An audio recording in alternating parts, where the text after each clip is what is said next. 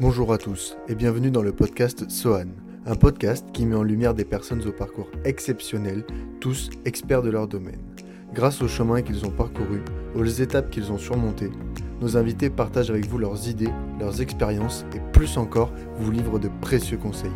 Ils vous donnent l'opportunité d'explorer de nouvelles perspectives, de nouvelles pensées, de nouveaux concepts et bien sûr d'être inspiré un peu plus à chaque écoute. Voici tout de suite un nouvel épisode. Alors bonjour à tous, je suis Nicolas, le CEO de Swan. Aujourd'hui, je suis avec François Pervis, qui a un parcours assez exceptionnel. Euh, vous allez le voir, il va vous, parler de lui. François, est-ce que tu peux euh, te présenter, nous parler un peu de toi? Alors bonjour, bon, bah, moi c'est François Pervis, j'ai 37 ans. Euh, je suis mayennais et je suis, ou j'ai été plutôt, cycliste professionnel, donc sportif de haut niveau, cycliste professionnel sur piste dans les disciplines du sprint. Donc là, je viens juste de prendre euh, ma, retraite sportive après 20 ans de 20 ans d'équipe de France. Et côté, euh, côté performance palmarès, euh, moi en tout, j'ai j'ai été 8 fois champion du monde. J'ai été 5 fois champion d'Europe, 19 fois champion de France. J'ai deux records du monde sur le 200 mètres lancé et sur le 1 km départ arrêté. Et j'ai une médaille de bronze aux Jeux Olympiques de Rio et une médaille de bronze aux Jeux Paralympiques en tant que guide pour malvoyants sur un tandem aux Jeux de Tokyo. Voilà.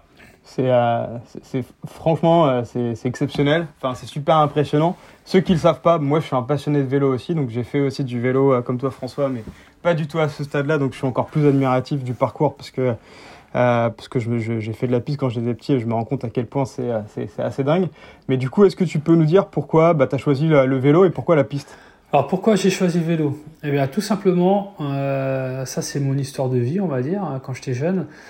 J'arrivais de l'école, je prenais mon cartable, je jetais au fond du garage, je prenais mon vélo et j'allais faire le tour de mon village. Mon père agriculteur qui venait déposer le bilan, c'était très compliqué. Ma mère ouvrière, donc une famille très modeste. Euh, mon père euh, m'a toujours dit euh, Tu n'auras jamais de mobilette, tu n'auras jamais de PlayStation, on partira jamais en vacances parce qu'on n'a pas les moyens. Par contre, si tu veux faire du sport, il n'y a pas de souci, euh, je t'aiderai. Et moi, j'avais décidé de faire du vélo. Donc, il m'a dit Ok, tu auras un vélo. À cet âge-là, on grandit très vite quand on est, petit. Donc, j'ai, il m'a dit Tu auras, toujours un vélo à ta taille, mais il sera d'occasion.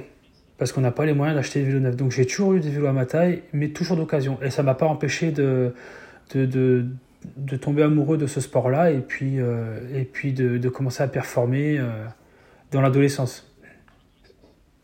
Et c'est quoi du coup les T'as commencé à quel âge du coup et c'est quoi les jalons un petit peu euh, entre bah, ton commencement, ta première victoire par exemple, voilà, enfin le moment où finalement tu as, pu commencer à en vivre. C'est quoi les différentes étapes de ce parcours? Alors moi je suis rentré euh, dans mon premier club, j'avais 12 ans. Donc 12 ans, il y en a, ils rentrent dans un club de vélo à 6 ans, en pré-licencié. Moi je suis rentré en, en Benjamin 2. 12 ans. Avant ça, j'avais déjà fait deux ans de tennis et puis euh, avant le deux ans de tennis, un peu de foot. Euh, donc euh, je commence ma première année de club à 12 ans et puis bon à l'époque j'étais un petit peu plus mûr physiquement que, euh, que les autres jeunes de mon âge donc euh, j'étais forcément naturellement un peu plus fort donc euh, j'ai tout de suite gagné en fait donc forcément ça aide à, aimer ce qu'on fait ça aide à, à, prendre du plaisir euh, dans, cette pratique euh, mais moi, depuis que j'ai, j'ai 3 ans, euh, j'ai grandi sur un vélo, à toujours crapahuter partout dans mon village, à me faire des petits circuits de cross. Euh, donc ça, ça aide aussi de passer du temps sur son vélo, euh, même avant de, rentrer dans un club. Donc 12 ans, ma première licence, euh, je fais toutes les disciplines du, du, cyclisme, sauf le BMX, parce que le BMX c'était trop technique et puis euh, si on si on tombe, on, on se casse, euh, on se casse mmh. rapidement. Donc j'ai fait voilà du VTT, du cyclocross, de la route, de la piste. Donc ça, j'en faisais, euh, j'en faisais tout le temps, tout le temps, jusqu'à mes, mes 17 ans où j'ai été repéré par euh, l'entraîneur national de piste. Et il m'a dit, François, euh, je, si tu veux, je t'intègre à l'équipe de France, au pôle France où s'entraînent les grands champions olympiques, champions du monde, Florian Rousseau, Arnaud Tournant. Euh, tu, peux, tu peux rentrer en septembre à la rentrée avec eux. Et puis, euh, par contre, il faudra que tu fasses que de la piste. Donc, euh, moi, je voulais être pro sur route. Et puis là, on était en 2001. À cette époque-là, on était en 2001. Moi, sur route, je gagnais encore toutes mes courses le, dimanche. et puis je me suis dit, ah, on était, pour être honnête, on était 2-3 ans après l'affaire Festina 98. Et l'affaire mmh. Festina 98, mmh. ça a choqué tout le monde parce qu'on s'est rendu compte que dans le peloton professionnel à l'époque, si tu voulais gagner, marcher, c'était vérolé par, par le dopage. Euh, et hmm. moi, à l'époque, euh, sur, le, sur la piste, c'était totalement un autre monde et on n'avait jamais entendu parler de cas de dopage euh, parce qu'il n'y a pas d'argent. Il n'y a pas d'argent à gagner, donc forcément, ça incite moins les, les tricheurs à, à s'en mettre dans le cornet. Donc je me suis dit, bon, il n'y a pas de piste en Mayenne chez moi à l'époque. Sur mes qualités naturelles, je fais des très très bons résultats sur piste. Donc je me suis dit, euh, sur route, euh, avec tout l'entraînement que j'ai eu, ça marche, mais euh, je pense que ça sera quand même compliqué d'être performant sur route. Donc je me suis dit, allez, c'est bon, je me lance, je me lance et je fais que de la piste. Donc à partir de là, septembre 2001, je rentre à l'INSEP, c'est l'Institut national du sport mmh. et de l'éducation physique à, à, Paris. Et puis je ne fais que ça, musculation, piste, musculation, piste, je progresse et puis bah, Jusqu'à aujourd'hui, euh, les Jeux paralympiques de Tokyo. Trop bien. Et du coup, bah, tu as, un sacré parcours, tu l'as dit tout à l'heure. Je ne saurais pas redire et rephraser tout ce que tu euh, tout ce que as gagné. Mais euh, bah, tu es, devenu quand même, je crois, champion d'Europe et vice-champion du monde par équipe à 17 ou 18 ans. Qu'est-ce que tu as ressenti à, ce moment-là, du coup? C'est super jeune. Oui, c'est ça. Qu'est-ce qu'on ressent à 17 ans On est adolescent. souvent, les jeunes à 17 ans, ils sortent, ils ont envie de s'amuser. Bah, toi, tu deviens champion d'Europe, qu'est-ce que tu ressens? Justement, euh, c'est ces deux résultats-là qui m'ont euh, qui m'ont dit de, rentrer en équipe de France parce que ça, moi, je suis rentré en équipe de France en septembre 2001 et les résultats que tu viens de dire, vice-champion du monde et champion d'Europe, j'étais en junior première année, donc je courais contre des juniors deuxième année qui eux avaient déjà des années de pôle, de pôle national dans mmh. les autres les autres nations. Et en fait, euh, et ça c'était durant l'été, donc juste avant d'intégrer l'équipe de France, le pôle d'entraînement. Donc c'est vraiment ces, ces, euh, ces résultats-là euh, qui m'ont dit, euh, si je fais que de la piste, visiblement j'ai des qualités naturelles parce que je m'entraînais jamais sur piste. J'avais encore jamais touché une barre de musculation. Donc moi c'était beaucoup de beaucoup d'adrénaline déjà à l'époque. je suis fils d'agriculteur, j'ai jamais pris l'avion à l'époque, je suis jamais sorti trop de, de, la Mayenne ou des Pays de la Loire pour mes compétitions. Et là là je vais je vais en, en août en août 2001, je vais à, à, New York faire les championnats du monde. Je vois les, les tours jumelles les tours jumelles euh, avant qu'elles s'écroulent, un mois avant qu'elles s'écroulent.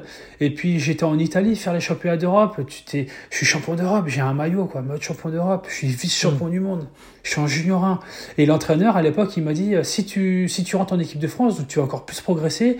Et l'année prochaine les championnats du monde c'est à Melbourne en Australie. Alors, t'imagines pas, moi, le, rêve que c'est d'aller à l'autre bout du monde, en Australie, euh, le petit campagnard euh, qui, travaille à la ferme le soir pour aider son père à la ferme. C'était, c'était hallucinant, c'était hallucinant. Et voilà, et beaucoup de, de, découvertes, en fait, à cet parce que j'avais pas fait grand-chose. Et donc, bah, tout... Comment t'expliques, du coup, ce, ce, ce rapport que t'as à la découverte? Parce que il y, y, a plein de gens qui, qui sont restés en Mayenne, toi, tu viens de Mayenne moi, je viens de Picardie, tu vois, genre toute leur vie en Picardie. Moi, j'ai des copains, ils n'ont pas beaucoup bougé de la Picardie. Comment t'expliques que toi, tu as, eu envie, euh, tu vois, euh, bah, de, de, voir d'autres choses et grâce à ton sport, quelque part, de, te motiver aussi par rapport à ça? Comment tu l'expliques? Bah, L'envie, euh, c'est.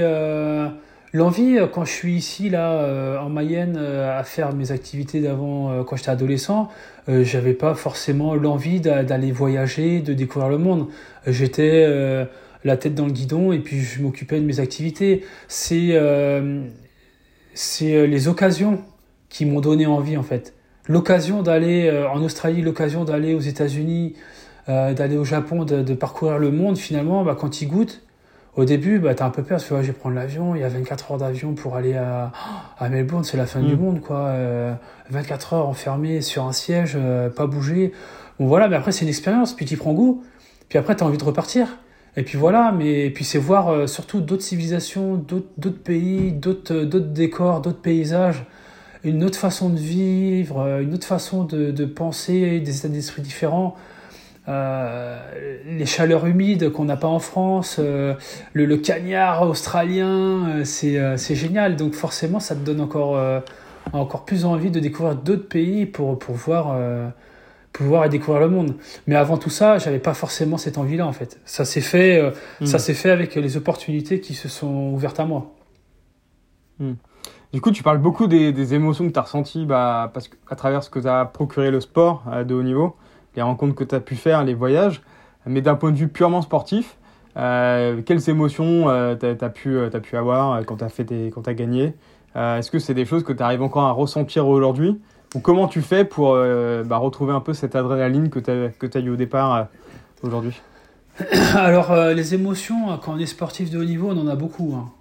On en a, c'est un peu les montagnes russes. Hein. Une carrière, c'est jamais un long fleuve tranquille. Les, les, blessures, les chutes, les échecs, les courses non gagnées, les courses gagnées. Euh, moi, j'ai vraiment fait les montagnes russes. Et euh, excepté mon, titre de champion du monde en junior en 2002, mon premier titre de champion du monde élite, je l'ai eu à 28 ans, en 2013. Donc euh, j'ai ramé. Donc ça attend. Hein. et, et, ça me passait souvent sous le nez parce qu'entre 2006 et 2012, tous les ans au championnat du monde, je faisais deuxième ou troisième. Tous les mmh. ans. Donc en fait, euh, c'était. Euh, Comment t'es resté motivé pendant tout ce temps? bah, Toujours à me dire je vais y arriver, je vais y arriver, je vais y arriver. Et puis parce qu'aussi, euh, je faisais du cyclisme, je faisais de l'entraînement tous les jours.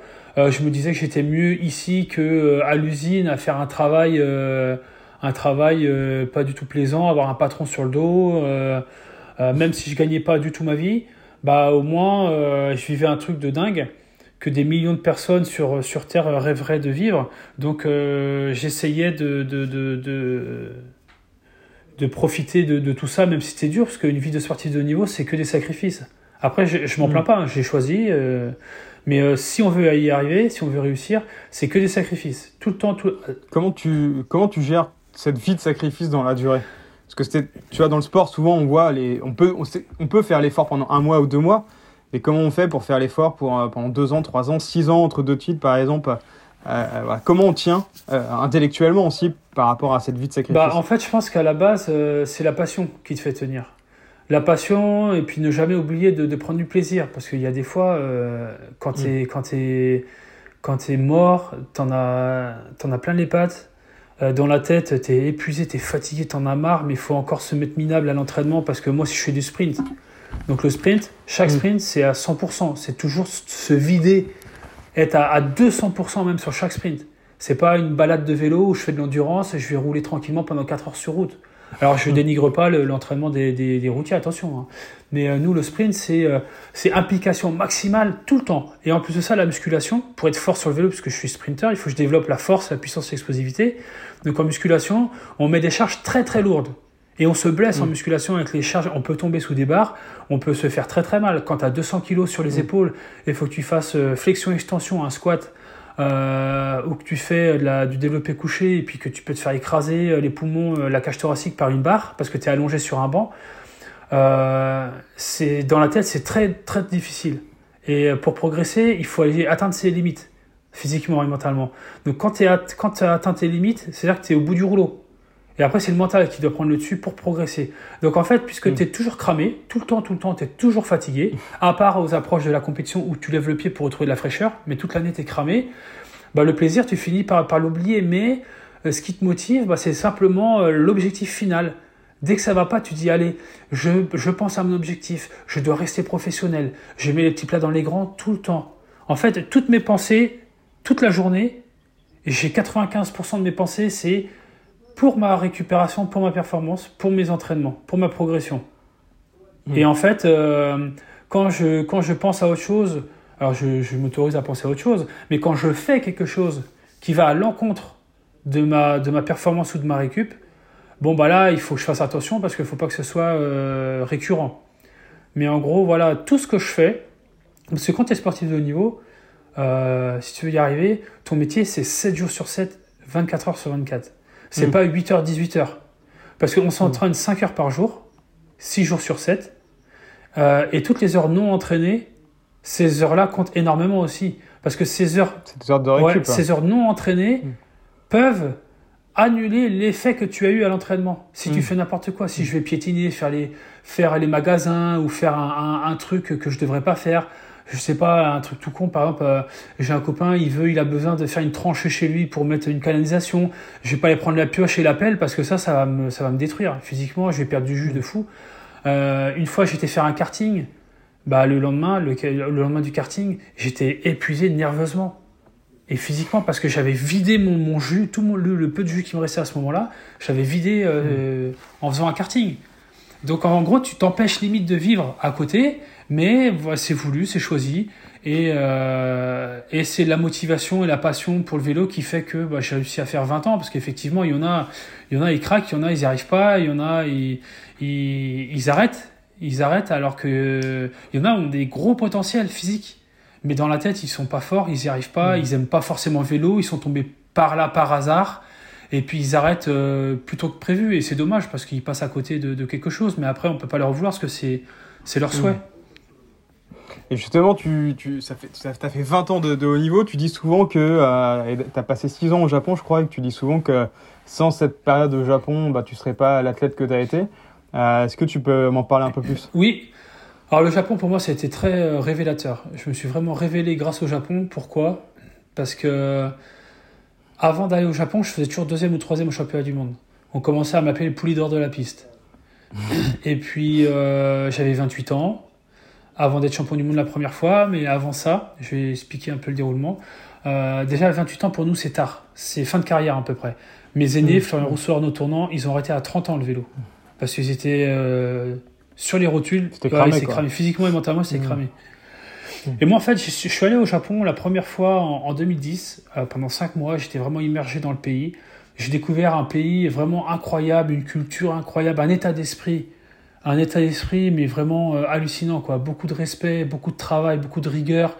Euh, beaucoup de, voilà, de, de, de, de, de, travail à, achever. Et en fait, je devais y retourner en 2011. Et en 2011, j'ai pas pu y aller parce qu'il y avait le tsunami, Fukushima, euh, les centrales nucléaires qui ont explosé, le tremblement de terre. Et euh, j'y suis retourné en 2012. Et en 2012, j'ai retrouvé un, pays complètement meurtri, complètement meurtri. Et moi, en 2012, je, pleurais, mais je pleurais vraiment. Je, je faisais une grave dépression. J'étais au fond du trou parce que j'avais pas été sélectionné aux Jeux Olympiques de Londres en 2012. Alors j'avais répondu aux critères de sélection beaucoup mieux que la personne qui a été sélectionnée.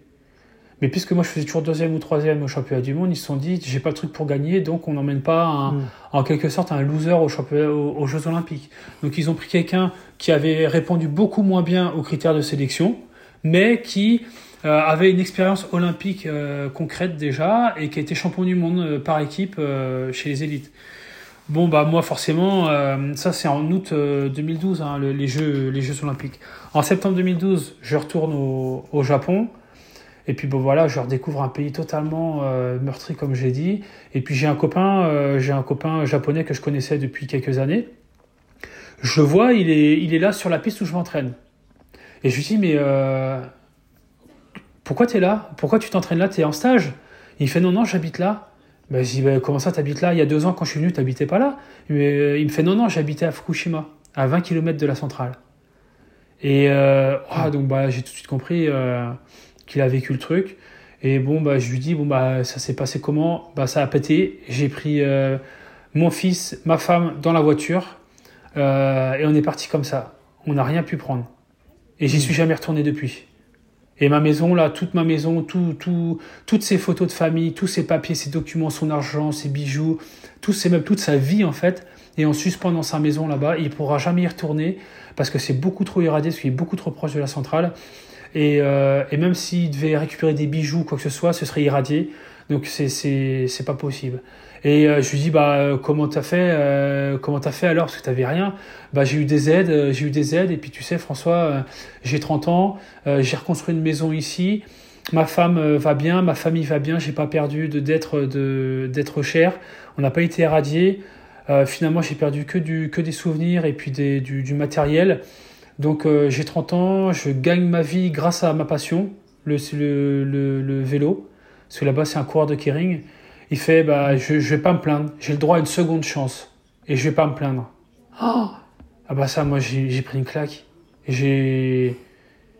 je, je me suis mis à pleurer devant lui parce que moi j'étais en grosse dépression euh, et je me plaignais parce que j'avais pas été sélectionné à une compétition de vélo. Mm.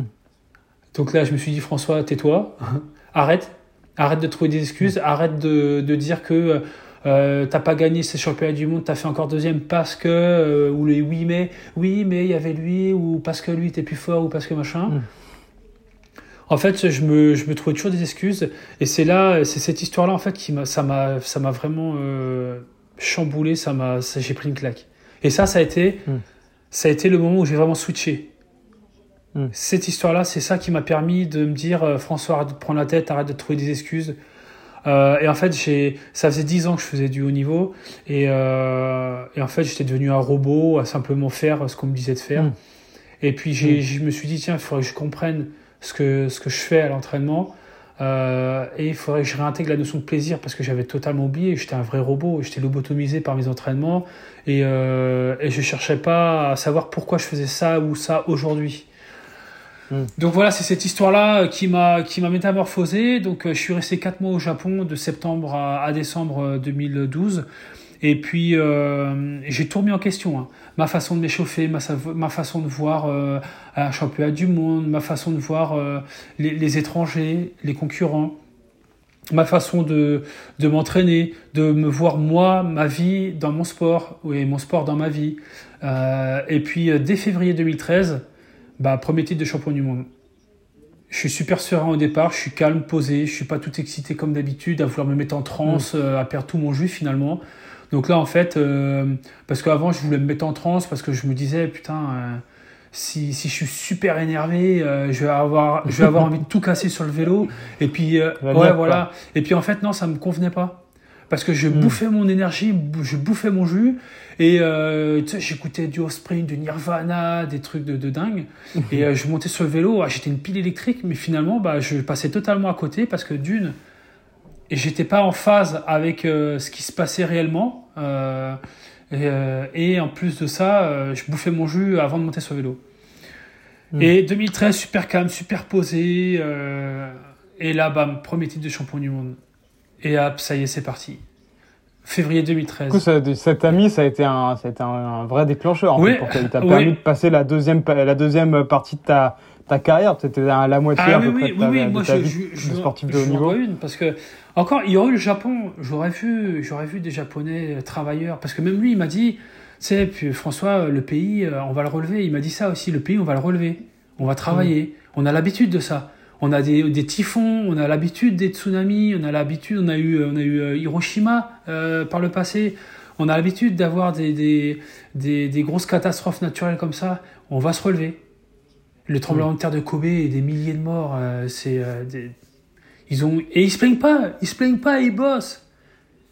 Et moi voilà, j'ai pris un petit peu cet état d'esprit là. Alors je bossais, hein, mais je me payais trop. Je, je me Mm. trouvais toujours des excuses. Et je me suis dit, ok, j'ai pas été sélectionné au jeu de 2012 parce qu'on m'a dit qu'on me faisait pas assez confiance et parce que j'avais pas le truc de winner.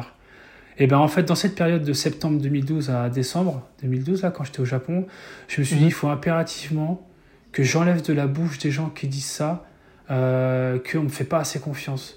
Et, les, Mhm. et moi, de mon vocabulaire à moi, les oui mais, les oui mais et les parce que, je dois bannir ça de mon vocabulaire. Et en, On voit que tu te lances constamment des défis. Ah oui, bah, c'est- oui, c'est ça. euh, c'est constant. Oui, c'est ça. C'est euh, alors à, cette époque-là, j'étais tellement euh, tellement énervé par le sélectionneur qui m'avait pas pris alors qu'il m'avait dit avant un mois avant la sélection d'annoncer la sélection officielle, il m'a dit à deux reprises, euh, deux fois différentes à l'entraînement quand il était venu nous voir, il fait François, c'est toi que je prends parce que c'est toi qui as rempli qui a rempli les critères de sélection mieux que mieux que les Mm. autres. Donc euh, moi j'étais super serein euh, alors quand l'annonce elle est tombée, ah bah alors là euh, oui mais euh, bon Et du coup, là, tu te, tu te lances un nouveau défi, euh, il me semble. oui. Euh, donc, est-ce que tu peux nous en parler un peu? Parce qu'il est, il est dingue aussi, celui-ci. C'est un défi de dingue, c'est ultra atypique, comme j'adore. Euh, c'est le assez méconnu, mais justement, ça va permettre de, mettre ça à la lumière. Mais tout simplement, c'est d'essayer de battre le record du monde de vitesse en vélo couché caréné. Alors, qu'est-ce qu'un vélo couché caréné? Mais euh, tout simplement, c'est déjà des fois, on en voit de temps en temps, c'est très rare, mais on en voit de temps en temps. Euh, c'est, Sur les pistes cyclables, quoi, des gars allongés, allongés j'en vois voilà, parfois c'est ça. C'est un, vélo qui est beaucoup plus long. Il est très bas. Ouais. Il est très très bas. Euh, D'ailleurs, c'est dangereux quand on en fait sur la route parce que les voitures, elles nous voient pas trop. Bah ouais, clairement. Ouais. Donc c'est un vélo qui est très bas. On a les pieds devant et on a allongé. On a un appui euh, dorsal comme un siège, comme un siège. Et en fait, on est on est quasiment en position horizontale euh, sur le vélo, donc les, les pieds devant. Et euh, là, le carénage, bah, tout simplement, c'est euh, une coque en, en carbone super fuselée, toute pointue. Ça ressemble à une petite fusée en fait. Et en fait, ça, le record du monde, alors tiens-toi bien, le record du monde, c'est 144 km/h à battre.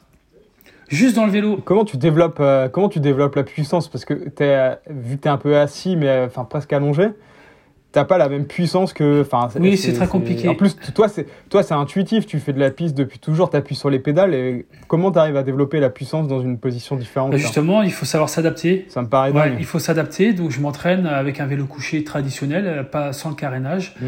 Et puis, c'est un coup de pédale à avoir. Mais c'est vrai que c'est compliqué parce que euh, là, je peux pas tirer sur le guidon parce que le guidon, il est tellement sensible. Bah ouais. Il est tellement sensible que tout de suite, je fais un écart et, euh, et je fais une grosse Mm. vague. Euh, parce que ça manque beaucoup de stabilité par, par, par rapport à un vélo traditionnel. Donc, en fait, c'est tout du gainage abdo-lombaire où il faut gainer. Et puis euh, un coup de pédale à prendre, bien pousser et tirer sur les pédales.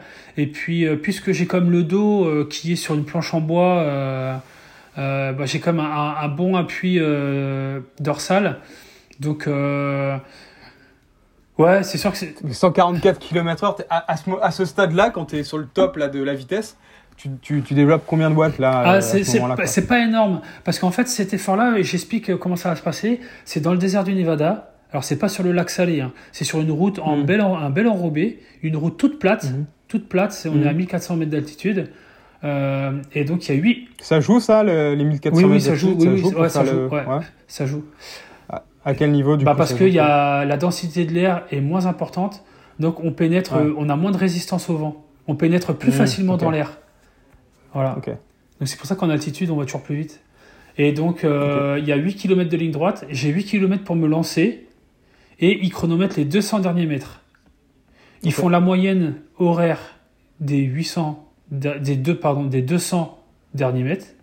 Et ça Mhm. fait ta, ta vitesse retenue. Donc en fait, il faut savoir bien gérer parce que si je lance trop tôt, je vais arriver sur des, ces 200 mètres-là, euh, je peux couiner, tirer le frein à main et puis perdre de la vitesse. Et si je me lance Mm. trop tard, bah, j'aurais pas optimisé euh, ma, v, ma Vmax, ma vitesse maximale euh, dans ces 200 derniers mètres-là. Donc il faut savoir aussi là encore s'adapter. Mais voilà, en fait, c'est-. Puisque l'effort il va durer 4 minutes, en gros, c'est comme un contre-la-montre de 4 minutes. C'est pas un vrai Mm. sprint, comme moi j'ai l'habitude de faire. Moi, quand je fais mes sprints, je monte à 2200 watts. Sur, euh, une- sur, sur euh, un dixième. C'est pas On est sur un dixième de seconde. Un dixième Ouais. de seconde. Donc j'ai deux chevaux, quoi. J'ai deux chevaux dans Mm. les pattes, euh, comme une deux chevaux. Voilà. Donc euh, euh, ça, c'est sur un sprint de, de, de quelques secondes. Là, Et c'est quand? C'est dans quelques oui, c'est au mois mois de septembre. Donc là, euh, l'effort sur les 4 minutes, il va être lissé. C'est-à-dire que je vais pas mettre un gros coup d'accélérateur comme ça. Je vais accélérer Mm. très progressivement pendant les 8 km, très progressivement, et donc je vais pas aller chercher des valeurs de puissance très très hautes. Par contre, Mm. je vais faire une grosse moyenne pendant très longtemps. Hmm. Donc c'est c'est totalement une Ouais, autre... un- un, autre type voilà, c'est d'effort. un autre quoi. type d'effort qui n'est pas à mon avantage. Parce que 4 minutes, euh, c'est déjà trop long pour moi par rapport à, aux 20 ans de- d'entraînement que j'ai eu. Donc c'est pour ça, pour euh, améliorer ma résistance aux 4 minutes, améliorer ma capacité pulmonaire, parce que sur 4 minutes euh, Hmm. d'effort maximal, il faut une grosse capacité pulmonaire. Je fais mon entraînement en conséquence. Donc je fais maintenant, euh, au lieu de faire des sprints, 6 sprints par jour et de la musculation comme je faisais avant, aujourd'hui je fais totalement l'opposé. Je me fais euh, 100, 120 km presque 3-4 fois par semaine. Euh. Donc je roule, je roule, je roule, je borne pour augmenter ma capacité pulmonaire, perdre un peu de poids, m'affûter et puis euh, m'habituer à faire des efforts sur, des, sur du 4 minutes. Donc euh, je fais des intensités et en gros maintenant il faut que je sois très fort comme si j'allais faire un contre-la-montre. Hmm. Donc je m'adapte. Ok. Et ok, c'est, on, on va suivre en tout cas en septembre. Moi, je suis, sûr que tu vas, tu vas dépasser l'objectif. En tout cas, on te le souhaite. et du coup, quelles émotions Est-ce que tu as toujours les mêmes émotions quand tu remontes sur le vélo aujourd'hui? C'est des, nouveaux challenges par rapport bah, à, tes tout débuts, quoi, quelque part? Est-ce que les sensations sont similaires? Est-ce qu'elles ont évolué? Elles ont les sensations ont évolué. Alors pourquoi? Parce que tout simplement, euh, alors ok, là j'ai encore un objectif et un défi, et je vais mettre les petits plats dans les grands. Je vais pas faire les choses à moitié. quand je me lance dans un truc, c'est euh, c'est euh, je développe au max pour parce que là je fais ça avec l'université l'IUT d'Annecy avec une école de futurs ingénieurs euh, qui, qui bosse sur la mécanique, sur l'aérodynamisme. On va faire des tests euh, grandeur nature sur un autodrome euh, à côté de Lyon plusieurs fois pour, pour avoir des, déjà travaillé à haute vitesse. Donc je mets vraiment un petit pas dans les grands. Donc je reste un peu, ou même encore très, très, très professionnel de ma façon de faire. Donc mmh. je reste encore à faire des sacrifices. Mais je sens déjà beaucoup plus de relâchement parce que là, c'est si je bats pas le record, moi c'est pas grave, moi j'aurais essayé. Hmm. Par contre, si je suis pas champion du monde et je me suis saigné euh, deux fois par jour, 30 euh, heures par semaine, euh, comme avant, là, là c'était grave parce que là je, je, me, je me battais pour, pour être champion du monde. C'était mon leitmotiv, hmm. c'était c'était mon, mon, but ultime. Donc là, à l'entraînement aujourd'hui, non, je ressens pas forcément les mêmes émotions qu'avant, c'est-à-dire que c'est même mieux parce que je prends plus de plaisir. Hmm. Je prends plus de plaisir, je fais du vélo, du vélo plaisir, même si j'ai encore cet objectif de, de, tentative de record du monde. Alors qu'avant, c'était vraiment. Euh, quand tu es fatigué, cramé, c'était du vélo par obligation. Hmm. Parce que tu, tu devais le faire. As beaucoup parlé de, as beaucoup parlé des sacrifices, euh, justement, euh, et du dépassement de soi, des objectifs à atteindre, le fait que c'est finalement, ça n'a pas toujours été facile. Comment tu as géré, tu vois, tous les autres euh, à côté de ta vie et, et, euh, quelle est la, chose la plus importante que tu as dû mettre de côté justement pour pouvoir réussir dans ton sport? Bah moi, la chose la plus importante que j'ai mis de côté, bah, c'est ma famille et puis ma vie perso, hein, clairement. Hmm. bah malheureusement, j'ai divorcé. je vois ma hmm. fille grandir en photo parce que je l'ai un week-end, un week-end tous les deux mois. Elle habite à Grenoble hmm. et moi j'habite à Paris. Et puisque je suis jamais là ou pas dispo, euh, euh, c'est compliqué. Donc euh, aujourd'hui, elle a 7 ans, mais ça a été ça pendant 7 ans en fait. Parce que dès le début, mm. dès le début ça a été comme ça. J'ai divorcé malheureusement dès, dès, le début, mais avant même qu'elle soit née. c'est un peu compliqué mon histoire, mais bon voilà. Donc j'en parlais encore le week-end dernier. Mes repas de famille, par exemple, à Noël. Repas de mm. famille, j'ai beaucoup d'oncles et tantes on est une grande famille. Mmh. Donc avec les cousins, euh, chacun, on est à peu près 60-70 euh, ah au repas de Noël. Et à Noël, c'est en pleine saison pour moi, puisque nos championnats du monde sont en mmh. février. À l'époque, c'était en février. À Noël, euh, enfermé dans une salle, le gueuleton, bah là, c'est là où on se refile la gastro et puis la grippe. Donc j'ai fini par plus du tout y aller. Donc ma famille, là je pouvais voir toute ma famille réunie et des cousins, euh, j'ai un cousin que je vois, euh, il y a un cousin que j'ai pas vu depuis peut-être 5 ou 6 ans parce qu'il est capitaine sur un, sur un grand porte-container. Euh, il fait le tour du monde en bateau, il fait 6 mois sur la mer, donc je vois jamais. bon bah là c'était l'occasion, mais non, non parce que si je tombe malade un mois et demi avant, avant mon objectif de l'année, avant le championnat du monde, bah je vais m'en vouloir quoi. Donc voilà le genre de sacrifice qu'on peut faire. Et puis euh, bah, les copains, pareil, François, tu viens, vas-y, viens, on, sort. Bah non, moi je suis cramé. Euh, si je suis pas, si je reste pas allongé sur mon canapé ou à me coucher pas trop tard ou rien qu'à glander devant la télé, si je fais pas ça, je vais, je vais pas récupérer. Demain j'ai entraînement ou la semaine prochaine j'ai entraînement. Et le peu, le peu de récup que j'ai, si j'optimise pas, je le paye cash. Et si je le paye cash, l'entraînement il n'est pas validé. Et si l'entraînement il n'est pas validé, on, on, passe pas les étapes nécessaires pour progresser mm. et pour être fort à la fin de l'année. Et ça, c'est tout au long de l'année. Parce que moi, en plus, c'est, mon sport, c'est un peu bâtard parce que je perds ou je gagne pour un millième de seconde. Un ah millième de seconde. C'est l'épaisseur du petit doigt sur une distance d'un kilomètre. L'épaisseur du mm. petit doigt sur, sur une distance d'un kilomètre parfois. Donc c'est si tu mets, euh, si t'es pas euh, à 200% focus sur tout ce que tu fais, tous tes gestes, tes faits et gestes euh, dans la journée, bah tu tu peux pas y arriver. Donc voilà le, genre de sacrifice, surtout voilà la famille, les amis. moi, ma compagne, bah pour elle, je suis un courant d'air. Hein. Je suis un courant d'air Mais bon, donc c'est difficile. C'est difficile d'avoir une vie de famille, d'avoir une vie avec, avec des amis, parce que mon sport, mon sport et la façon, la façon dont je pratique pour que ça fonctionne, et parce que mes amis ils sont ils sont euh, dans le pays de la Loire et puis que moi je suis toujours basé sur sur la région parisienne avec mon, mon centre d'entraînement bah c'est sûr qu'avec la distance en plus de ça ça aide pas à, à, aller voir quoi hmm. mais en plus voilà en plus je, on me reproche souvent de oui il est jamais là il pourrait venir euh, euh, j'ai souvent là, j'ai fait l'inauguration du vélodrome de Laval ce week-end. Et eh ben on est venu on est venu hmm. me reprocher que j'étais pas assez présent pour les jeunes du département. Mais quand j'ai que j'ai que trois semaines de vacances dans l'année, étalées sur l'année. Mm. Ma fille, je la vois un week-end tous les deux mois parce que je suis pas plus dispo que ça. Parce que si je pouvais la prendre tous les week-ends, je le ferais. Mais je suis pas plus dispo que ça. Alors, comment mm. veux-tu, sachant ça, que je puisse dès me, euh, me libérer du temps pour aller voir euh, les jeunes de mon département? Et Je peux pas. Mais les gens, ils se rendent pas compte. Ils se rendent pas compte. Mm. Et quand tu dis un petit peu les détails de, de ce qu'est une vie de sportif de haut niveau, eh ben, ils sont ah, ah ouais, ouais, ouais. Bon, ben, écoute, euh, excuse-moi parce que voilà, euh, j'ai. Bah, c'est la différence entre le sportif, euh, le sportif du dimanche, le compétiteur et puis le compétiteur de haut niveau, quoi. Ben a fait son métier et, et, tous les sacrifices que ça implique concrètement. C'est pour ça que je voulais te poser la question. Après, ça, c'est mon, mon sport, c'est mon sport et c'est ma façon de vivre mon sport. Il y en a, il y en a, ils mm. font, ils font différemment. Moi, je connais des sportifs de très très haut niveau qui sont triple médaillés d'or aux, aux Jeux Olympiques avec son 10 fois champion du monde. Euh, par exemple, un Teddy Riner, il prend deux mois de vacances. Hmm. Deux mois de vacances. Non, mais peut-être que les dix autres mois, il est très intensif et il est aussi ah bah, no life mais c'est sûr, sûr, et certain. Et c'est des gros sacrifices alimentaires. Oui, oui, parce que dans ces, euh, dans ces deux mois de vacances, il prend, euh, on m'a dit combien Il prend, il prend 15, 15 ou 20 C'est énorme, je crois qu'il a. Ouais, c'est ça, ouais. il a des grosses fluctuations de poids et ensuite, c'est deux mois où tu ressèches. Donc, de toute façon, la, vie de sportif, euh, c'est clairement des sacrifices.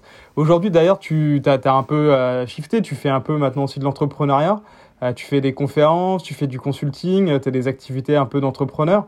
Est-ce que tu peux nous en parler un peu et quelle transposition tu peux faire entre cette, cette vie et du coup ton ancienne vie de, sportif? Est-ce qu'il y a des, des, éléments de comparaison ou des choses qui te, qui, qui te sont utiles par rapport à ce que tu as ton ancienne carrière est ce que tu fais aujourd'hui? Oui, j'ai euh, effectivement j'ai j'ai lancé mes activités, euh, on va dire euh, dans la vraie vie, comme m'a dit ma compagne.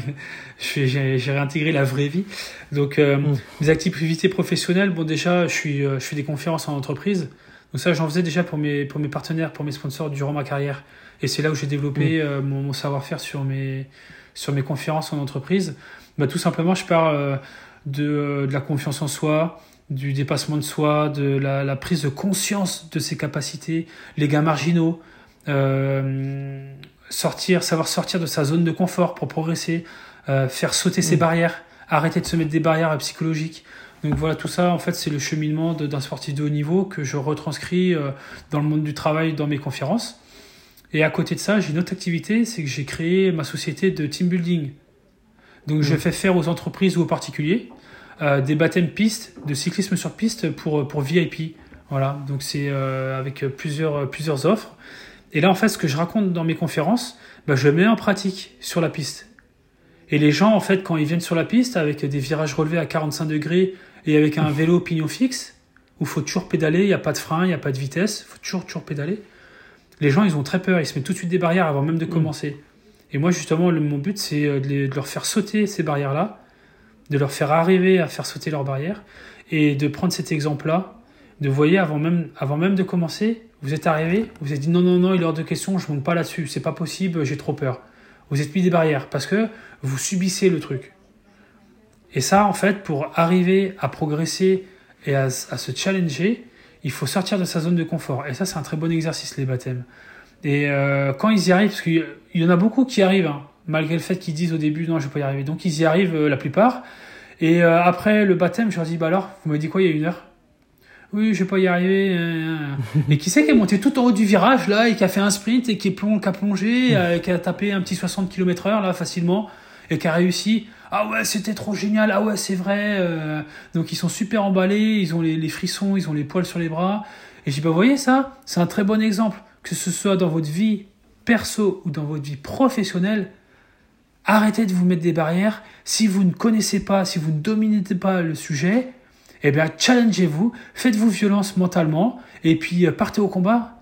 Et puis, euh, mettez, lancez-vous, mettez-vous au défi. Et c'est comme ça qu'on progresse. Donc ça, c'est mon activité de, team building.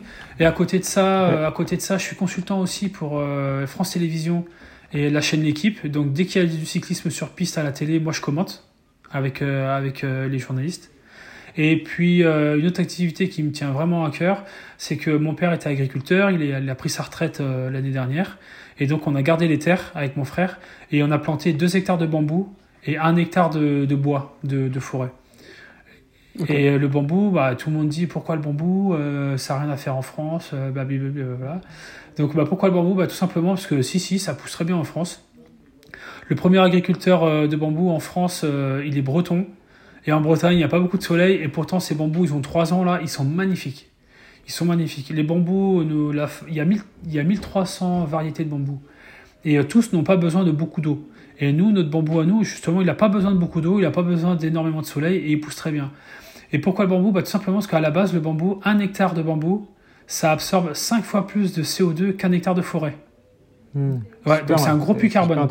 C'est un gros puits carbone et ça rejette 35% d'oxygène en plus qu'un hectare de forêt. Et le must du must, c'est que le bambou, il tombe jamais malade et il n'a pas de petites bestioles qui viennent le manger. Hmm. Donc le bambou, la culture du bambou, c'est zéro produit phytosanitaire. Donc c'est nature. C'est nature. Donc euh, c'est tout bénef. Et qu'est-ce qu'on fait avec du bambou?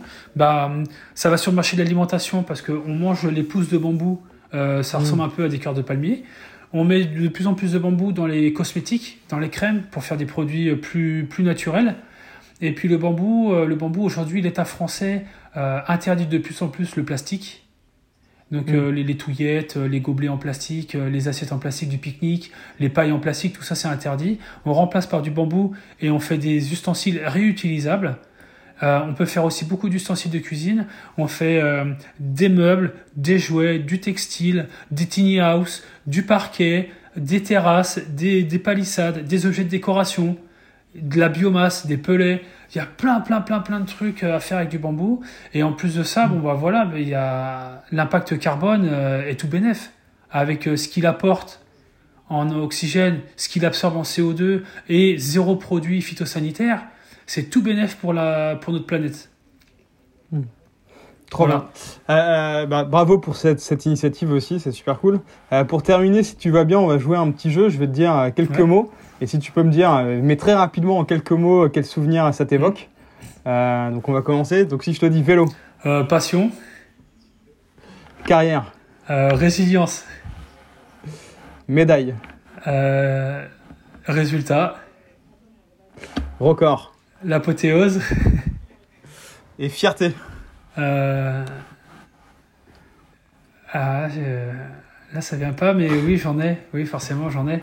Je, je, peux, je peux que être fier de, de ce que j'ai fait sans vouloir manquer d'humilité, mais euh... oui, forcément, je suis très fier d'avoir fait ce que j'ai fait parce que ça n'a pas été facile.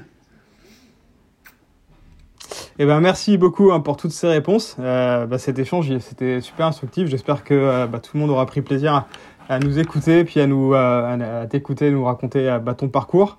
Et je te souhaite du coup bah, bonne chance pour euh, le record en septembre. Moi, je suivrai ça.